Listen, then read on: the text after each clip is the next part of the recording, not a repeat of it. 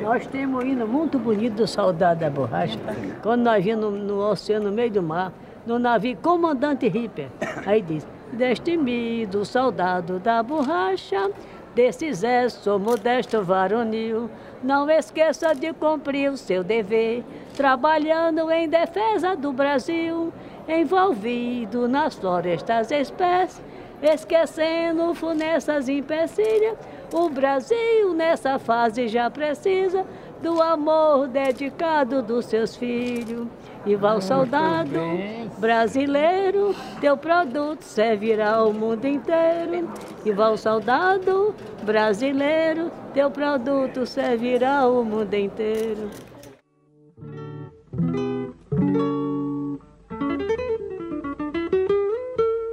A Central 3 apresenta o Cinema Nacional em Revista. É o Central Cine Brasil.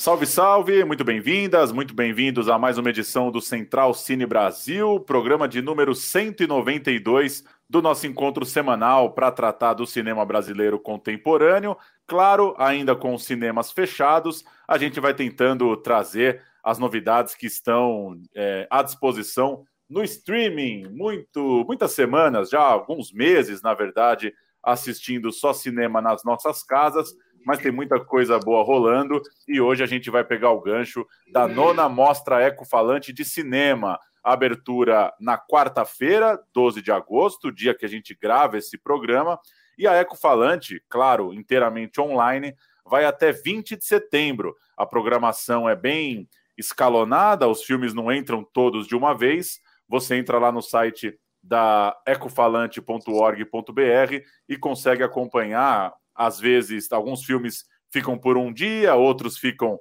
por uma semana, outros por algumas horas.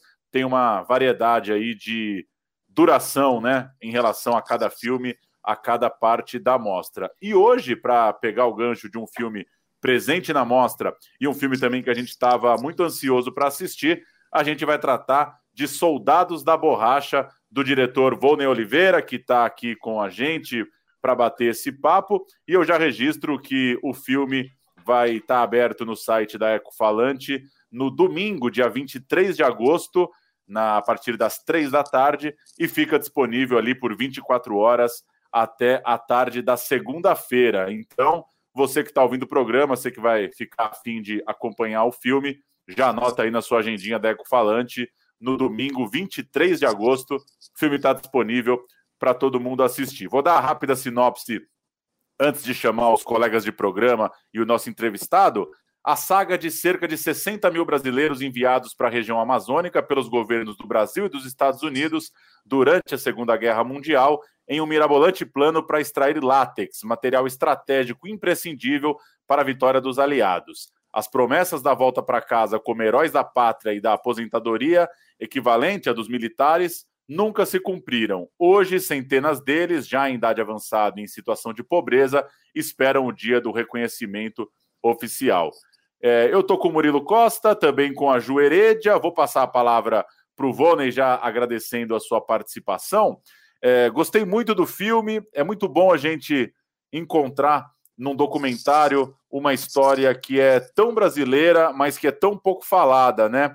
Eu tive a oportunidade de ir ao Acre já algumas vezes e realizar lá um, projeto audiovisual, também um livro. E a história é muito presente no Acre. E vendo seu filme, pude conhecer um pouco mais dela também por outros estados da Amazônia. Minha pergunta é: qual foi o desafio para você de tratar de uma história que é muito nossa, né, no, no sentido de ser brasileira, de estar tá aqui no, nos estados, nas cidades do nosso país, ao mesmo tempo que é muito pouco conhecida, pelo menos em sua complexidade, em sua densidade. Fiquei pensando nisso ao assistir o filme, porque imagino eu que você precisava dar um certo didatismo, você precisava apresentar essa história, ela não está tão dada para a população.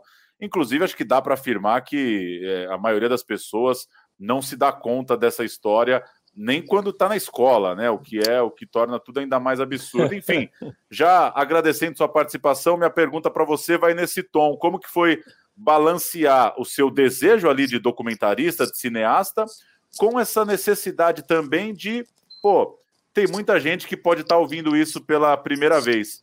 Boa noite, obrigado pela sua presença.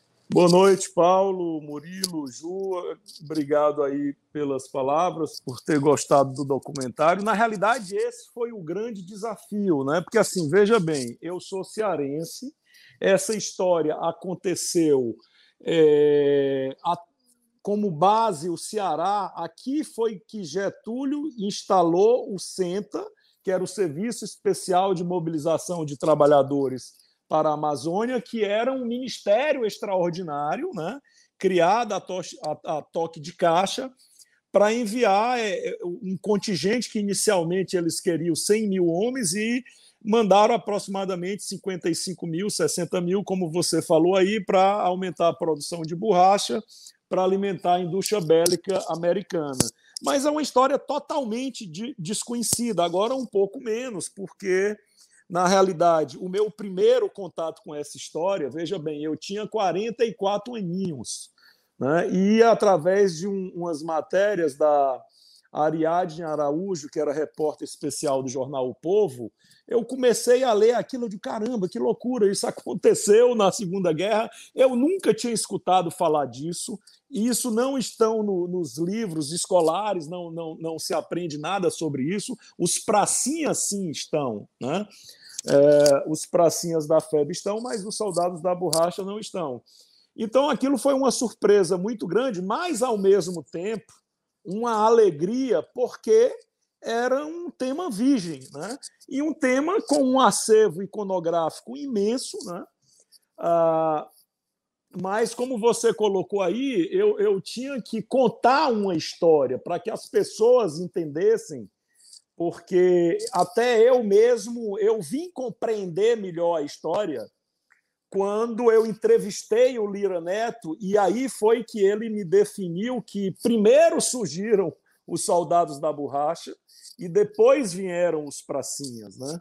Então é, eu não tive nenhuma preocupação de inovação de linguagem ou qualquer coisa, porque eu, eu tinha que contar essa história. Para mim, o mais importante era contar essa história, e acredito que o filme é, cumpriu esse papel né, em, na duração dele, de 82 minutos, que para um documentário eu acho que é uma duração bastante razoável.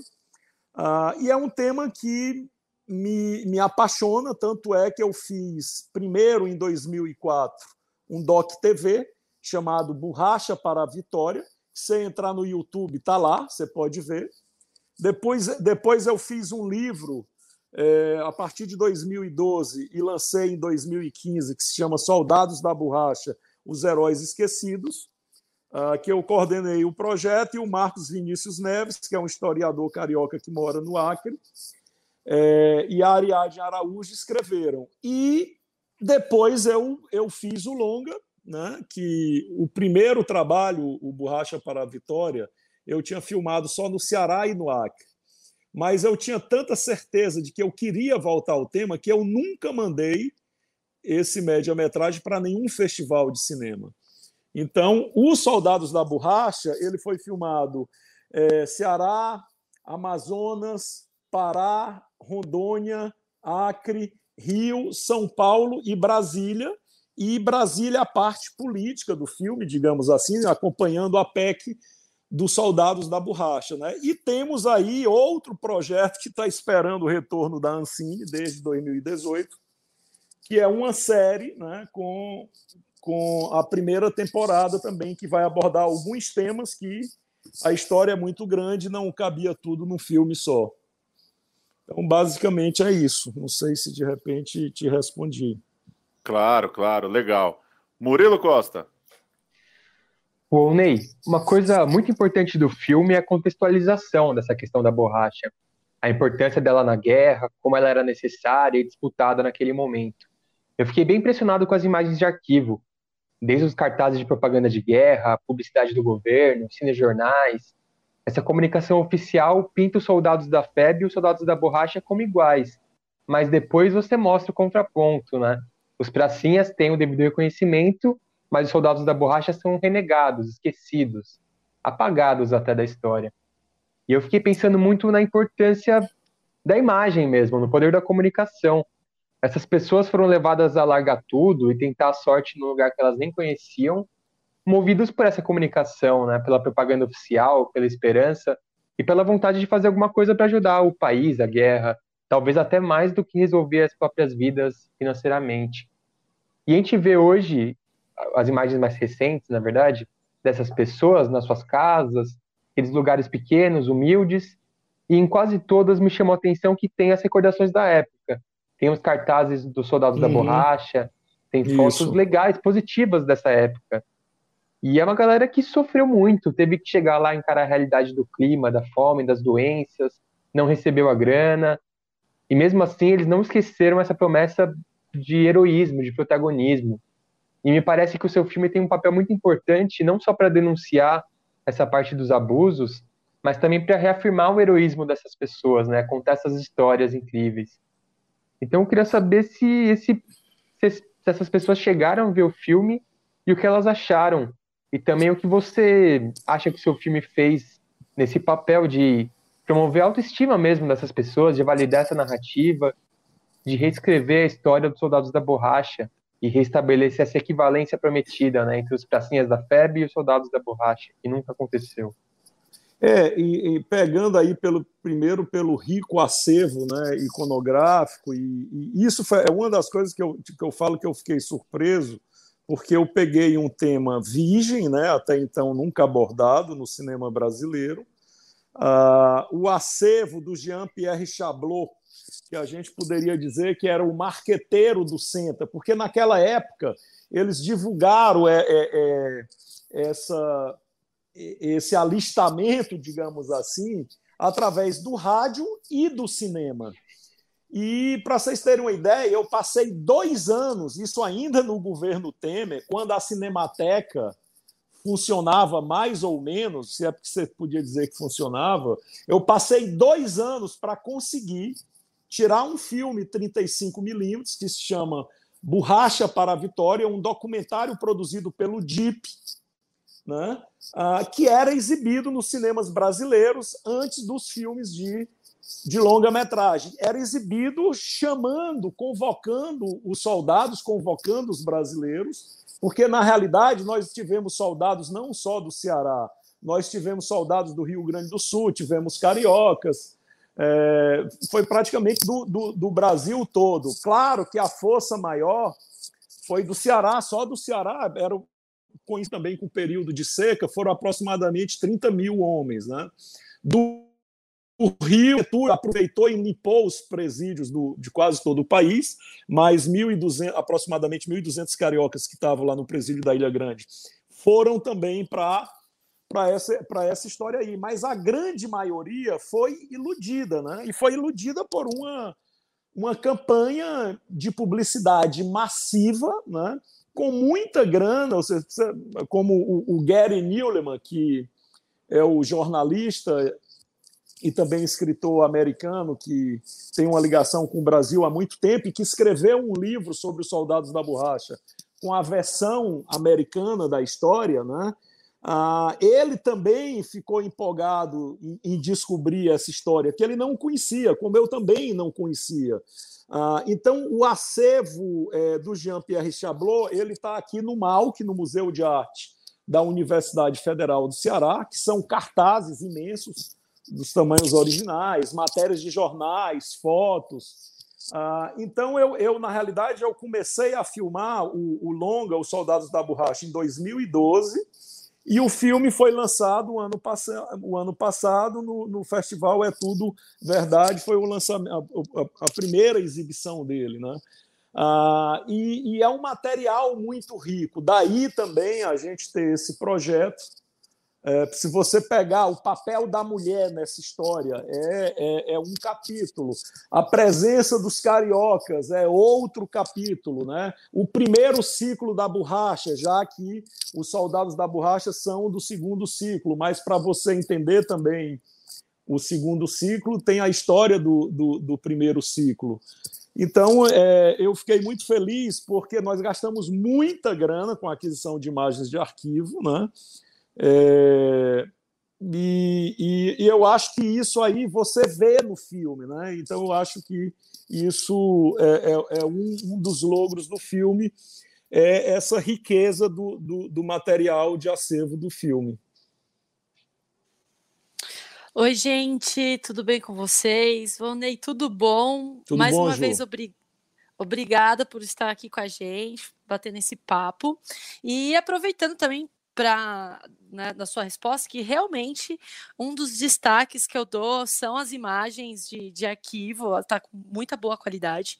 E, e, além de parabenizar você com o filme, eu, eu quero muito te agradecer, sério. Não é, não estou puxando saco. Obrigado. Vai, vai ter ouvinte falando, ai, a Juliana está puxando o saco. Não, não é verdade, gente. Porque assim, eu já, eu já tinha uma noção da importância do látex, né? Tipo, tanto para para a indústria, para o mercado internacional, mas eu não fazia ideia do, da existência dos soldados da borracha. Sim, eu sabia que existiam pessoas ali que eram extrativistas e tal, mas o como foi, do jeito que foi e a importância que essas pessoas tinham, eu não fazia a mínima ideia. Então, quem está ouvindo a gente nesse episódio, por favor, veja esse documentário. É uma parte esquecida da nossa história, assim, e é por isso que eu estou agradecendo você. E, e são duas coisas que eu, antes de fazer minha pergunta, que eu quero é, destacar é, é a, a, riqueza, né, não só do resgate da história em si, mas a riqueza da memória dessas pessoas, né? Essas uhum. pessoas, assim, é, elas têm uma memória muito viva das coisas e das cantigas. Foi uma coisa que é, me chamou muito a atenção.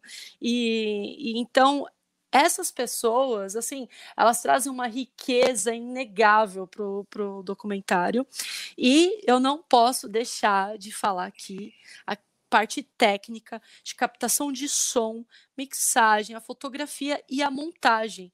E aí a minha pergunta, você já até deu já um já na pergunta, na resposta anterior, é, eu fico imaginando que o material bruto do, do seu filme, do seu projeto, tem muita coisa, né? Eu acho que eu imagino Uh, que algumas bastante. coisas coisas ficaram de fora e, e como você mesmo diz, tem ali é, capítulos, né, que podem poderia ser feito. Por exemplo, eu fiquei muito curiosa para saber a questão das mulheres, das famílias, Uhum. né?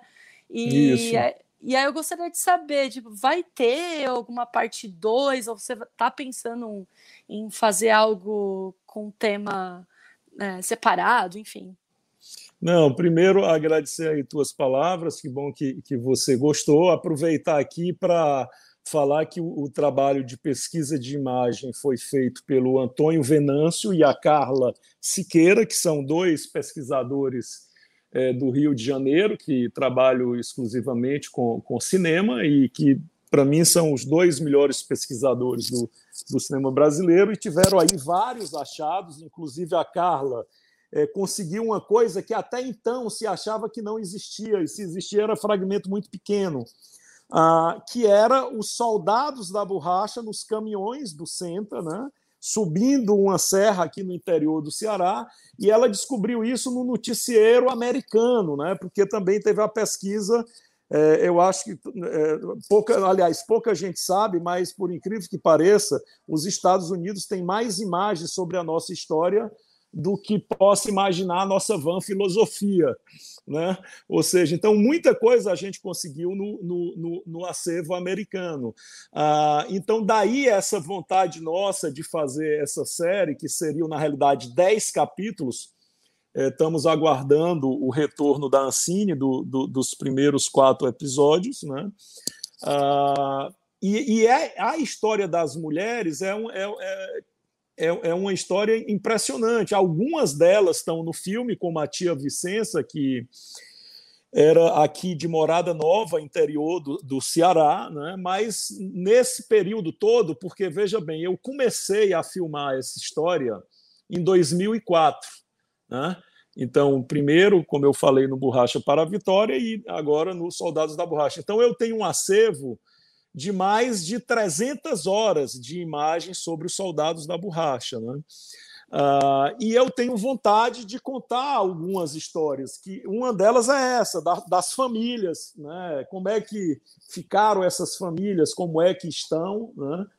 uh, porque como, como o, o Paulo destacou, ou seja, você vê que essas pessoas vivem de uma maneira humilde, quase que, que miserável, né? porque você imagina uma pessoa de hoje, os remanescentes, que são pouquíssimos, estão com mais de 90 anos e recebem um salário mínimo que mal dá para pagar os remédios. Né? Então, é, é uma história que me comoveu muito, que também eu fiz descobertas importantíssimas para mim, ou seja, eu fui filmar na região norte, que eu nunca tinha filmado, e conhecer a floresta, a selva amazônica, ou seja, ou o que resta dela, né?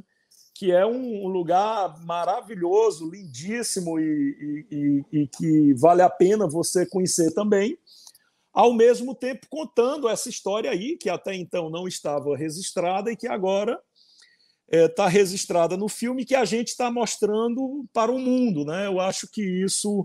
É, o filme ele foi exibido. Ah, no, no, no, no, festival de cinema lá, lá de, de, Rio Branco, o Festival Pachamama, né? ainda no, é, no final do ano passado, mas eu não, por um problema de agenda, eu não pude ir, mas foi emocionante, os soldados, a família, o pessoal né, se vendo, se reencontrando, chorando e é, mas, infelizmente, eu não, por um problema de, de agenda, eu não consegui chegar lá em, em Rio Branco. Né? E agora a gente está contando essa história, essa história agora em outros é, lugares e em outros países.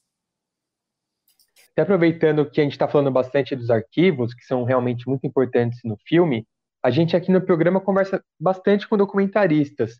Então a gente sabe uhum. como é essa luta com esse tipo de material, o custo, o trabalho envolvido. E eu sempre gosto de perguntar: alguma coisa ficou de fora por questão de grana mesmo, de burocracia? Algum material de arquivo muito bom que ia sair caro demais para ter e vocês acabaram deixando de fora da montagem? Não, não, porque assim, eu acho que é, é, você ter um bom arquivo não vale a pena você poupar nenhum centavo, nenhum centavo não, nenhum dólar nenhum euro, porque alguns desses, desses arquivos eles são cotados em euro e por segundos, e não por minuto. Né? Ah, mas a gente conseguiu, e o nosso sonho, que era conseguir as imagens dos soldados em movimento, porque o que a gente tinha da Cinemateca Brasileira era um trecho muito pequeno, de 10, 12 segundos, e nós conseguimos aproximadamente um minuto um minuto e alguma coisa com, com os soldados em cima do trem, né? com os soldados no pau de arara. Ah, agora, é, lembrei de uma coisa que não que a gente não, não, não tenha conseguido por falta de dinheiro, encontrou.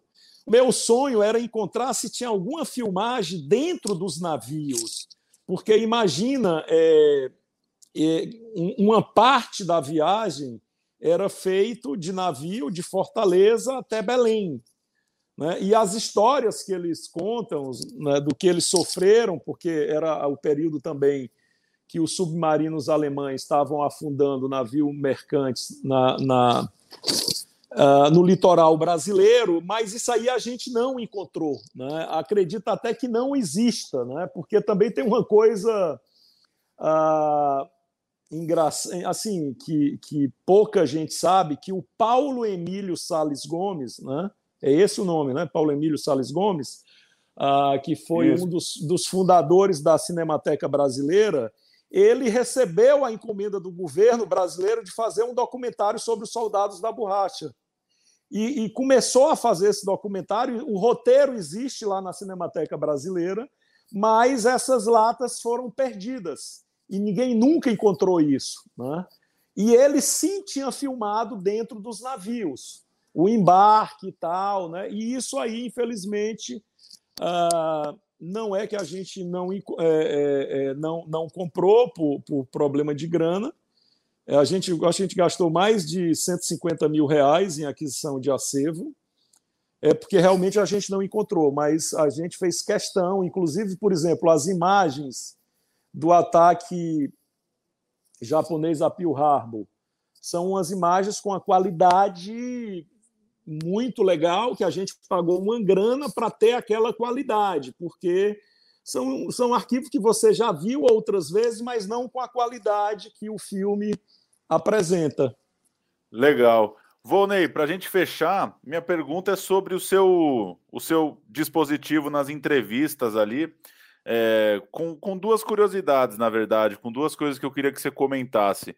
Primeiro, essa responsabilidade de, de entrevistar é, gente muito idosa na própria casa, né?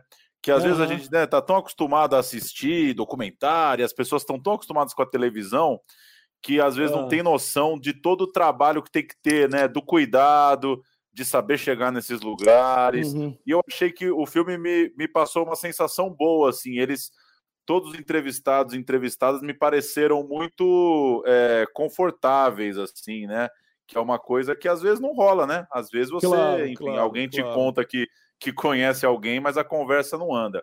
E, e o segundo ponto disso é se você andou mais com ele, se você pensou em outras cenas, é, se você, enfim, pensou em outras andanças por ali, é, ou não, ou ficou de fora, enfim, queria que você comentasse um pouco esse contato com eles, como que é chegar ali em cada casa, se apresentar, tomar um tempo para entender tudo o que está acontecendo e conseguir ter essa conversa e soltar o papo ali com cada um. Bem, veja, eu, eu até costumo brincar comigo mesmo que eu estou me tornando um documentarista da geriatria, né?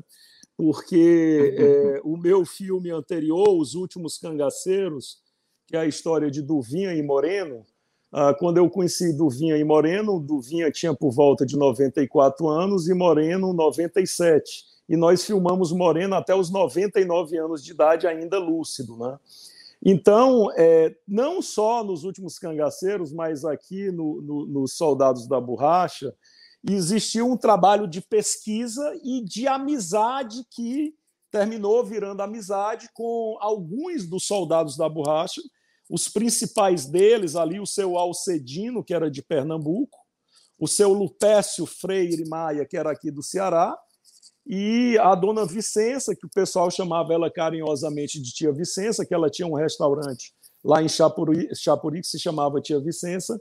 Então tem a ver muito com, com esse trabalho aí. E assim, o, o meu primeiro curso de, de cinema que eu fiz na minha vida, em 81, foi no Ateliê Varran, que é, que é o ateliê do, dos discípulos do Jean Rouch, e, e, e, e, o lance do cinema direto, que tem muito a ver com isso, né? De você, antes de filmar, se aproximar do, do personagem, ganhar a confiança deles para que eles possam uh, ser, ser espontâneos, ser, como eles estão sendo lá no, no tanto nos Soldados da Borracha como no, nos últimos Cangaceiros. Então eu gosto muito de de fazer esse trabalho de, antes de começar a filmar, ter um trabalho de aproximação e, e de ganhar a confiança do, dos entrevistados. Né? Em relação a outras cenas, eu pensei também, é, e, e, aproveitando aqui a, a deixa da, da Ju, que se eu não me engano ela falou da edição, que era um ponto que eu queria destacar também, eu pensei em algumas cenas de ficção, né? só que depois a gente viu que não era necessário, que era bem melhor a gente ficar só com eles, explorar o máximo que a gente tinha com eles, que era muita coisa, do que criar cenas de ficção que estão sim pensadas para a série. Mas a, a parte mais difícil do filme foi a estrutura dramática do filme. Tanto é que nós passamos quase um ano editando esse filme.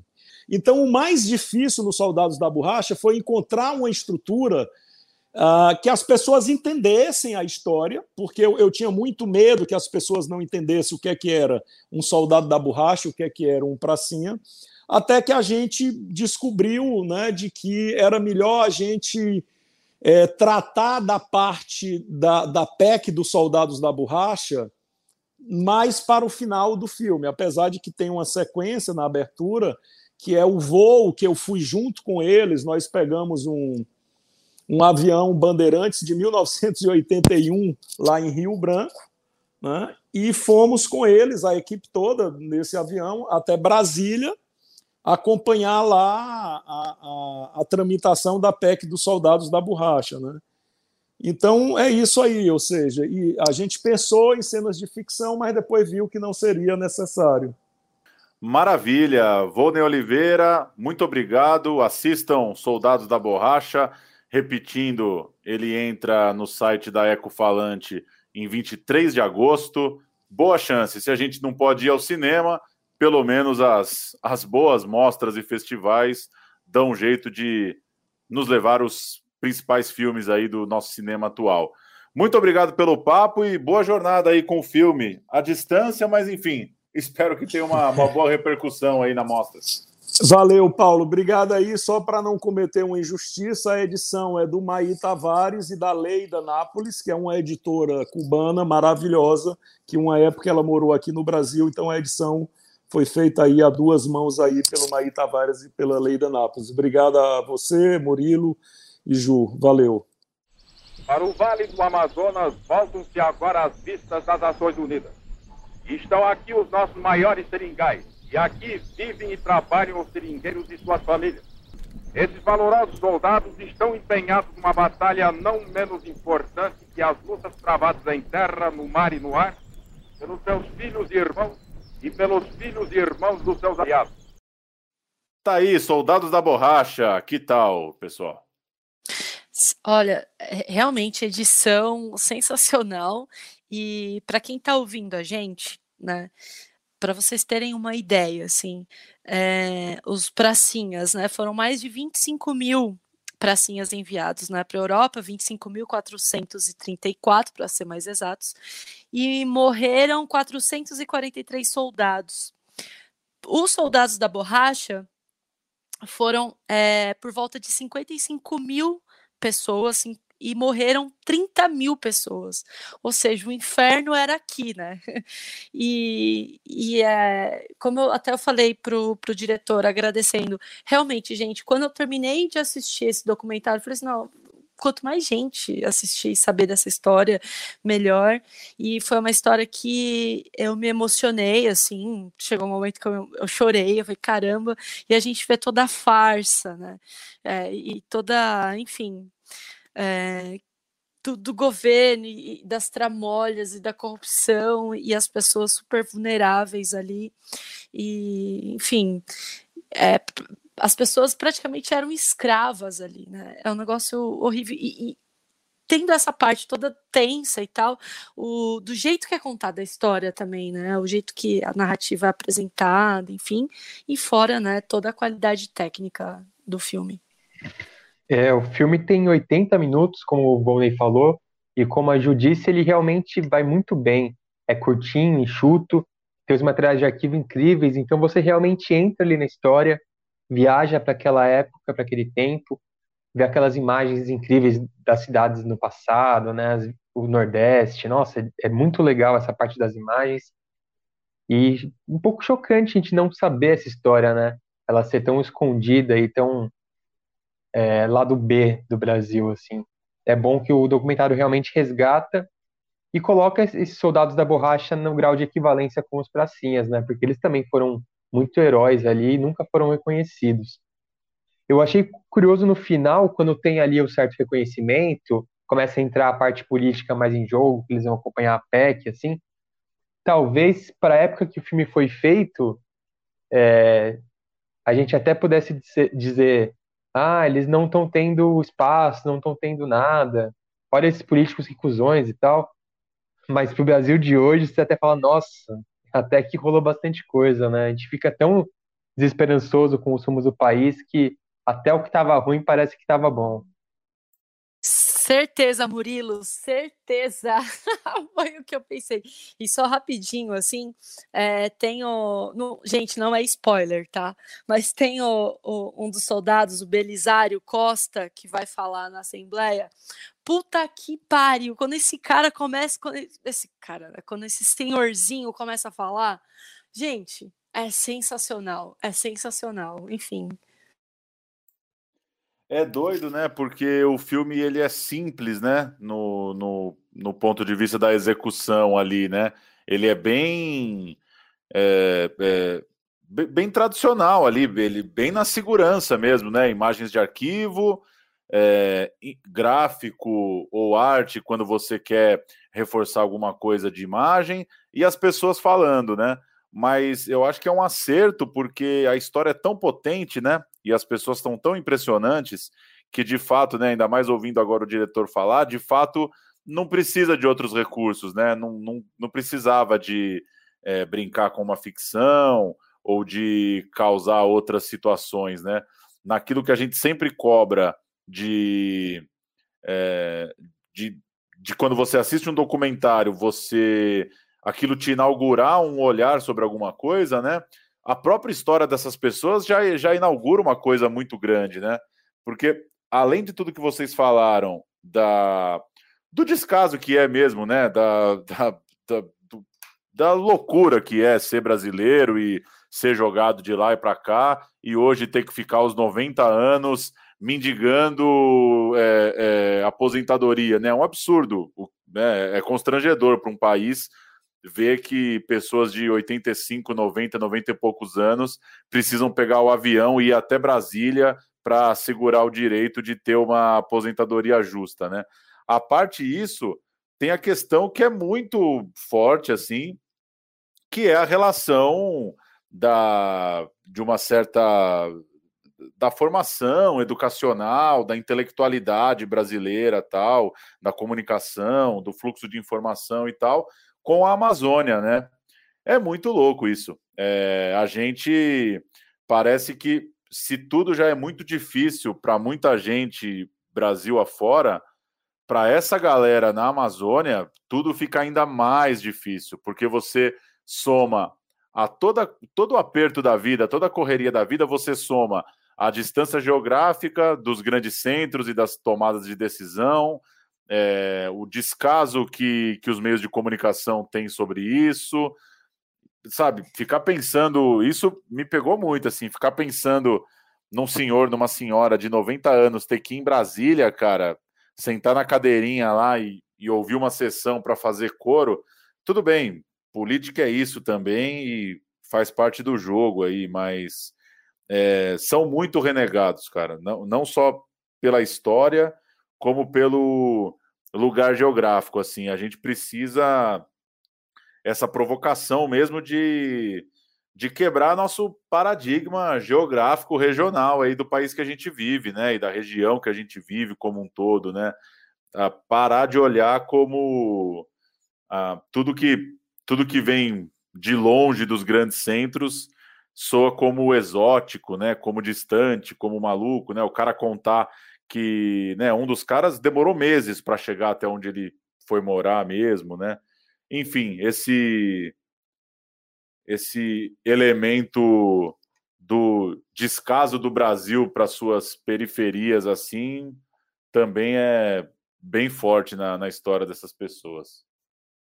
E um descaso que fica evidente no cinema por conta do custo do cinema, né? Uma coisa muito cara, que acaba ficando para as maiores cidades do eixo, que acabam querendo contar as próprias histórias e não olham muito para o resto, né?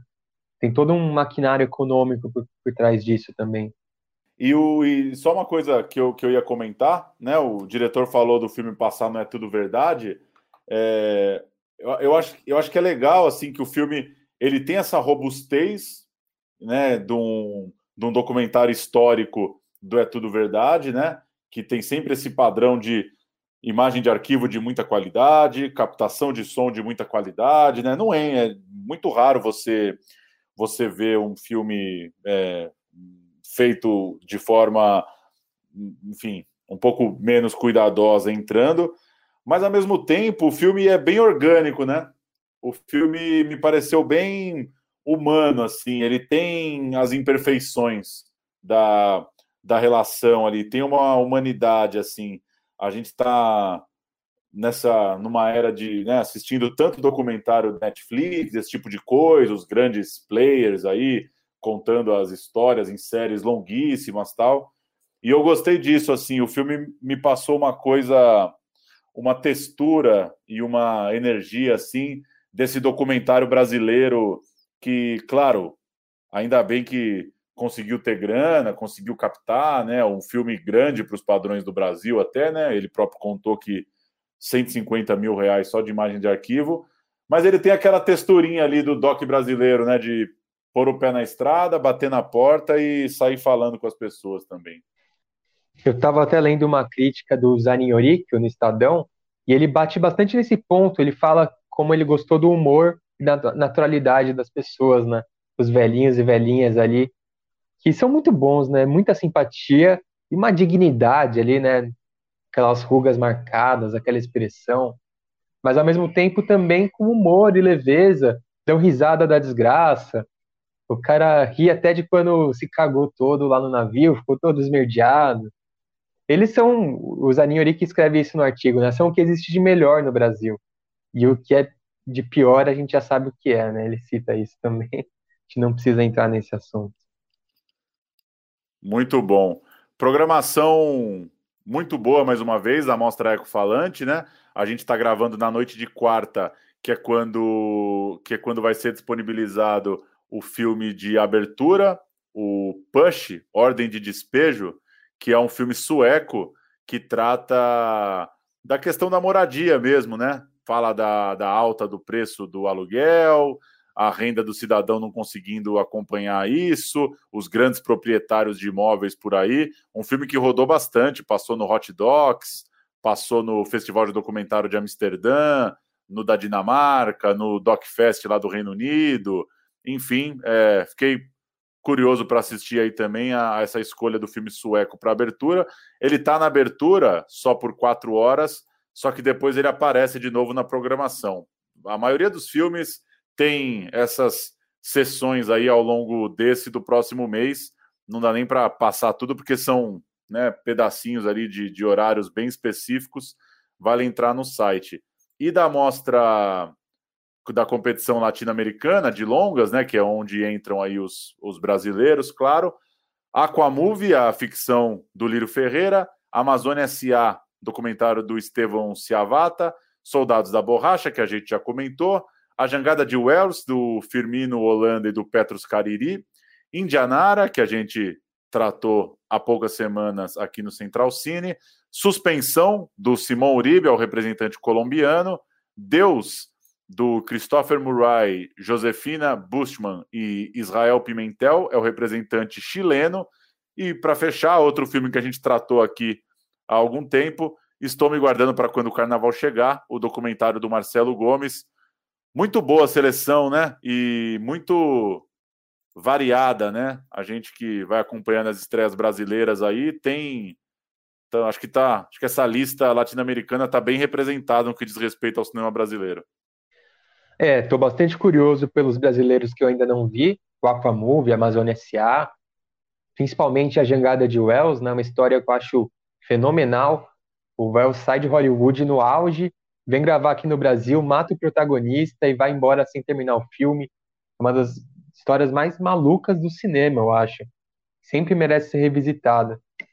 E o Ecofalante também eu acho um festival sensacional. A curadoria deles é muito cuidadosa e não se preocupa só em pegar coisas que tenham a ver com, com o tema, porque o tema é muito amplo. Daria para ter uma série de filmes menos interessantes, talvez. Mas eles procuram pegar coisas que passaram com importância em festivais, passaram em Cannes, Berlim, Sundance, Rotterdam, coisa que foi indicada a Oscar de filme estrangeiro pelos seus países. Tem um olhar muito bom da curadoria do Ecovalente, é da Ecofalante que faz valer a pena assistir os filmes.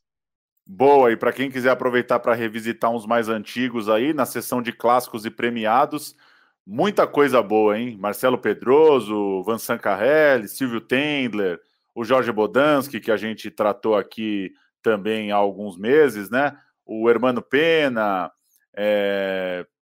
quem mais? Uh, o filme do, do Carlos Juliano Barros, que a gente tratou aqui também, Não Respire Contém Amianto. Muita coisa boa, cara. Principais, os principais premiados aí do passado recente da Mostra Ecofalante e alguns clássicos mesmo, né? O, o Iracema, uma Transamazônico, Fronteira das Almas, o Jari, é, também do, do Jorge Bodans, que a gente tocou na entrevista, estão lá. Vale a pena demais ficar de olho na Eco Falante e que aproveitou, que já que a gente não tem cinema, né? Aproveitou para fazer uma amostra mais estendida. Achei isso bom, né? Não tem tanta concorrência entre os filmes. Eles estão um pouco mais espalhados pelo fato de estarem online. Seguindo aqui com as notícias, o Festival de Gramado anunciou a seleção de curtas para esse ano. Também revelou duas personalidades que serão homenageadas. O troféu Eduardo Abelim vai para a diretora Laís Bodansky, que foi já premiada no festival por Como Nossos Pais e por Bicho de Sete Cabeças. Hoje toca a SP Cine. E o troféu Oscarito, a mais tradicional honraria aí do, do Festival de Gramado, vai para o ator, produtor, diretor Marco Nanini. Ele voltou ao cinema no passado com o Greta, né? Vale lembrar que o Festival de Gramado é, também não vai ser presencial. A programação vai passar no Canal Brasil e também pelo serviço de streaming, né? Pelo canal Brasil Play. É, vale ficar de olho, né? Que loucura, né? A gente nunca imaginei ir ao Festival de Gramado, mas no streaming acompanharei. É, a parte boa é que vai dar para ver tudo, né? Normalmente a gente acaba vendo as coisas bem depois. Se adiantar a programação, é, para gente que está em casa é bom. Falando em É Tudo Verdade, a sessão É Tudo Verdade lá no Canal Brasil dessa quinta-feira, de, né, o dia que o programa está indo ao ar, essa quinta-feira, 13 de agosto, com reprise também na sexta e no domingo. A sessão É Tudo Verdade vai trazer Tchê, Memórias de um Ano Secreto, que é da diretora cubana Margarita Hernandes, mas a produção é brasileira, também tem participação brasileira nisso, aborda o período em que Che Guevara abandona o conforto do poder em Cuba e desaparece no auge da Guerra Fria. Uma edição bem ágil, né? Uma, um filme que tenta ali desvendar os passos do, da grande figura por relatos de companheiros, por documentos e imagens oficiais. Fica uma dica para quem acompanha o Canal Brasil na TV nessa quinta, 13 de agosto, às 6h25. Você que está ouvindo depois, tem reprise na sexta e no domingo para pegar também o filme do Che. Eu vi esse filme na Não é Tudo Verdade, vi no Cine Sesc, ou Funital Cultural, não lembro agora, mas muito legal mesmo. É, edição bem ágil, linguagem de thriller, é, tem vários relatos bem interessantes, documentos inéditos, fotos, material de arquivo que faz você entrar na história. É bem legal, a sessão cheia de gente fã do Che, né? Foi bem empolgante também, foi legal de, de assistir. E mais um registro, o filme Música para Morrer de Amor, que vai ser tema do nosso programa da semana que vem, está rodando por algumas alguns drive-ins nessa, nesses dias. Maceió, Rio de Janeiro, Goiânia, está tentando buscar outros. A estratégia do Música para Morrer de Amor foi essa, né? É, estrear primeiro no. tentar fazer sessões de drive-in antes de cair no streaming. E ele chega no streaming em 20 de agosto, então, na semana que vem, na quinta-feira da semana que vem. É uma direção do Rafael Gomes. É, assistiu o filme nessas nas pré-estreias lá do, do Espaço Itaú, mas agora é uma estreia de fato. Uma história urbana, se passa aqui em São Paulo, com, com jovens ali na casa dos 20 e poucos anos, em em crises amorosas é, e, de, e de lugar no mundo aí também, de comportamento, enfim. A gente bate um papo sobre música para morrer de amor, mas já fica o registro que vai passar é, por drive-ins, então, Maceió, Rio, São Paulo, é, Goiânia, por esses dias, e chega no streaming na quinta-feira que vem, já chega junto do nosso programa, então, da semana que vem. Uma última, falar um pouquinho da Cinemateca. Na última sexta-feira, sob uma escolta da Polícia Federal, a União foi até a Cinemateca, né? Veio aqui até a Cinemateca em São Paulo, pegar as chaves, né? Da, da literalmente da instituição é, pela pegada da organização que fazia a gestão do local desde 2018, que teve o contrato encerrado em 2019, está num limbo jurídico institucional, né? Quem tocava a Cinemateca não tem mais contrato, então a, a União fez toda a sua cena aí, chegou com Polícia Federal para fazer isso. A visita funcionou também como uma, uma espécie de vistoria né, para entender como é que a coisa está ali dentro.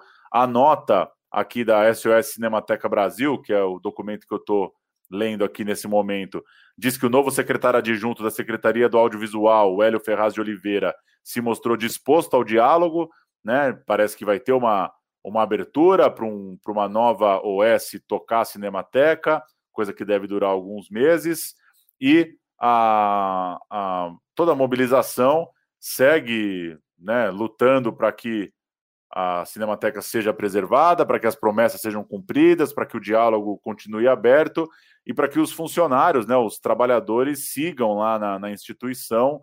É, essa é uma das bandeiras, né, que, que não mude a, a empresa e que o corpo técnico seja todo desligado, né?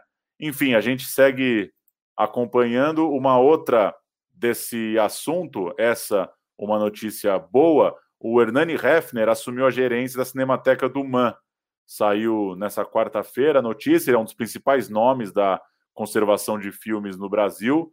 Ele foi conservador-chefe da Cinemateca. Ele era, né, até então, conservador-chefe da Cinemateca do MAN desde 99 e ele assume agora a gerência da instituição, um cara bem respeitado aí no meio, né, bem posicionado e, e articulado para tratar desse assunto tão caro. Se, se as coisas estiverem na mão do Hernani Hefner, estão em, em boas mãos. Essa questão da Cinemateca dá uma agonia só de imaginar o tanto de filme e documentário que deve estar parado esperando imagens, sem conseguir pesquisar, porque prejudica também os filmes em andamento, né? Não é só uma questão de acervo, de preservação do passado. Ah, e fora as pessoas que não estão que estão sem pagamento, né? Eu não sei é, a, que pé que tá agora, mas até o começo da outra semana as pessoas estavam o quê? Mais de três meses sem receber. É um absurdo, gente, é um descaso total. Pois é. É isso, pessoal? É isso. É isso! Eles não tinham noção nenhuma da grandiosidade da obra que eles estavam servindo eles estavam servindo a obra da paz mundial.